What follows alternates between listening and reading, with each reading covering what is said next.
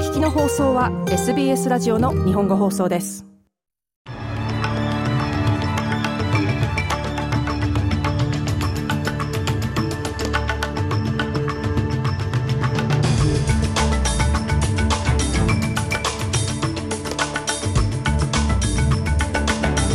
1月24日火曜日午後のニュースをシドニーから大場意味がお届けします。連邦政府に対してレンタルアシスタンスの問題解決を求める声が高まっています。アリススプリングスの先住民たちが地域で上昇する犯罪について対策を求めています。そしてスポーツテニス。女子世界ランキング3位のジェシカ・ペグラは全豪オープン準決勝での自信を示しました。この時間の主なニュースです。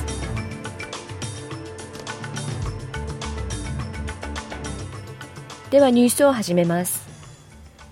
連邦政府による家賃の補助金コモンウェルスレントアシスタンスの受給者のほぼ2人に1人が現在もレンタルストレスに陥っていることが新たな報告書で明らかになり問題の解決を求める声が高まっています。生産性委員会が発表した2023年度の報告書によると補助金を受け取っている世帯の約44%が収入の30%以上を家賃に支払っていることが分かりました。また報告書によると、2021年から22年にかけて、連邦政府が家賃補助に費やした金額は50億ドル弱で、5年ぶりの最高値を記録した前年の約55億ドルから減少しています。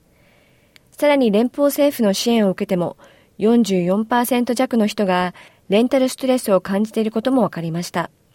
ナショナルハウジングキャンペーン Everybody's Home は、賃貸支援金の増額を求めており、スポークスパーソン、メイ・アズィージー氏は適切な支援の後押しがあったのは、もう何十年も前のことになると述べています。前回支援が見直されてから引き上げられるまでの間に、全国のほとんどの人で、家賃が2倍近くも上がっています。昨年だけで110ドルも家賃が上がった地域もあります。メイ・アズィージー氏はこのように述べました。次のニュースです。地域で上昇する犯罪を受け、アリススプリングスの先住民たちからは対策を求める声が上がっています。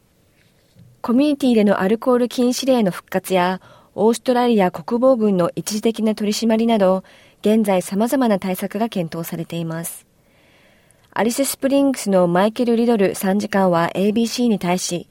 一連の解決策を検討する必要があると語りました。ノーザンテレトリーの歴史上見たことがないほど深刻な事態に陥っていることから、人々はあらゆるところから解決策を見つけ出そうとしています。労働党であれ、自由党であれ、緑の党であれ、隣の人の意見に耳を傾け、考えなければ解決に至ることはないでしょう。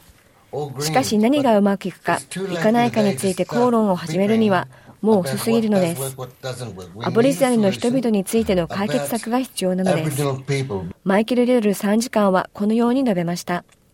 次のニュースです。連邦政府のビル・ショートンは、エネルギー企業であるシェルが、オーストラリア市場向けにガスを追加提供する動きを歓迎しています。この動きは政府が昨年末設定した天然ガスの価格上限に対応するものです。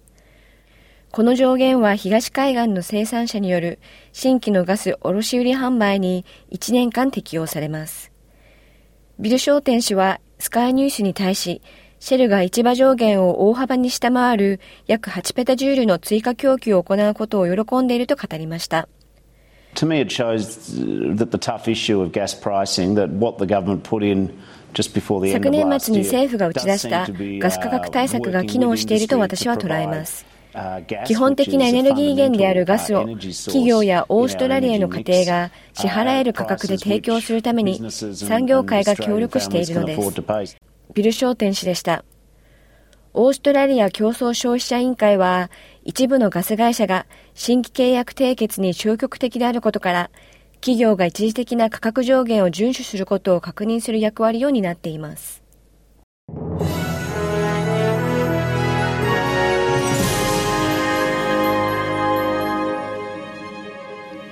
ニュースを続けます。ビクトリア州政府はデジタルジョブへの6300万ドルの投資は将来への準備であると述べています。ビクトリア州のベン・キャロル産業省は昨年開始されたデジタルジョブプログラムは大学が産業界と提携し学生がデジタル化された将来に備えるための集中コースを導入することを奨励するものだと述べています。ビクトリア州政府はこのプログラムの一環として学生に関連する雇用主を紹介し、5000ドルの補助金を提供します。キャロル氏は熟練労働者の移住もデジタル雇用のギャップを埋めるための解決策の一つだと言います。ICT や起業家精神にあふれたデジタル関連の仕事に従事する労働者がビクトリア州に移住し子供をここで教育しここで生活と家族を築きたいと思うようにする必要があります。ベン・キャロル産業省でした。次のニュースですアメリカ・アイオワ州の学習支援団体の拠点で発砲事件が発生し生徒2人が死亡職員1人が重体となっています警察は現地時間の月曜日の午後、アイオワ州の首都デモインにある Starts Right Here という非営利団体で発砲があったとの通報を受け駆けつけました。負傷者9人が発見され病院に搬送されましたが、被害者と容疑者の年齢は公表されていません。警察はこの銃撃に関連した車両の説明を受け、約20分後に交通規制を行いました。ポール・パリセグ巡査部長によると、2人が車内に残り、一人が逃げたと言いますが、容疑者を特定せず、起訴されたかどうかについても発言を避けました。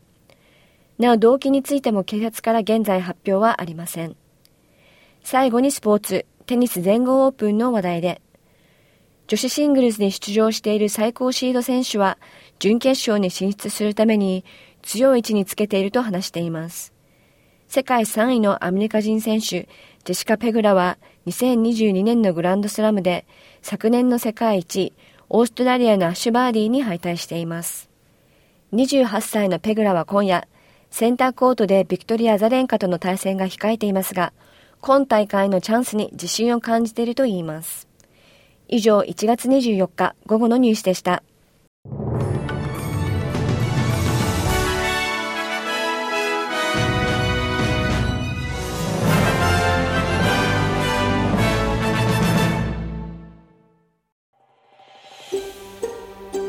SBS 日本語放送の Facebook ページで会話に加わってください。l i いいねを押してご意見ご感想をお寄せください。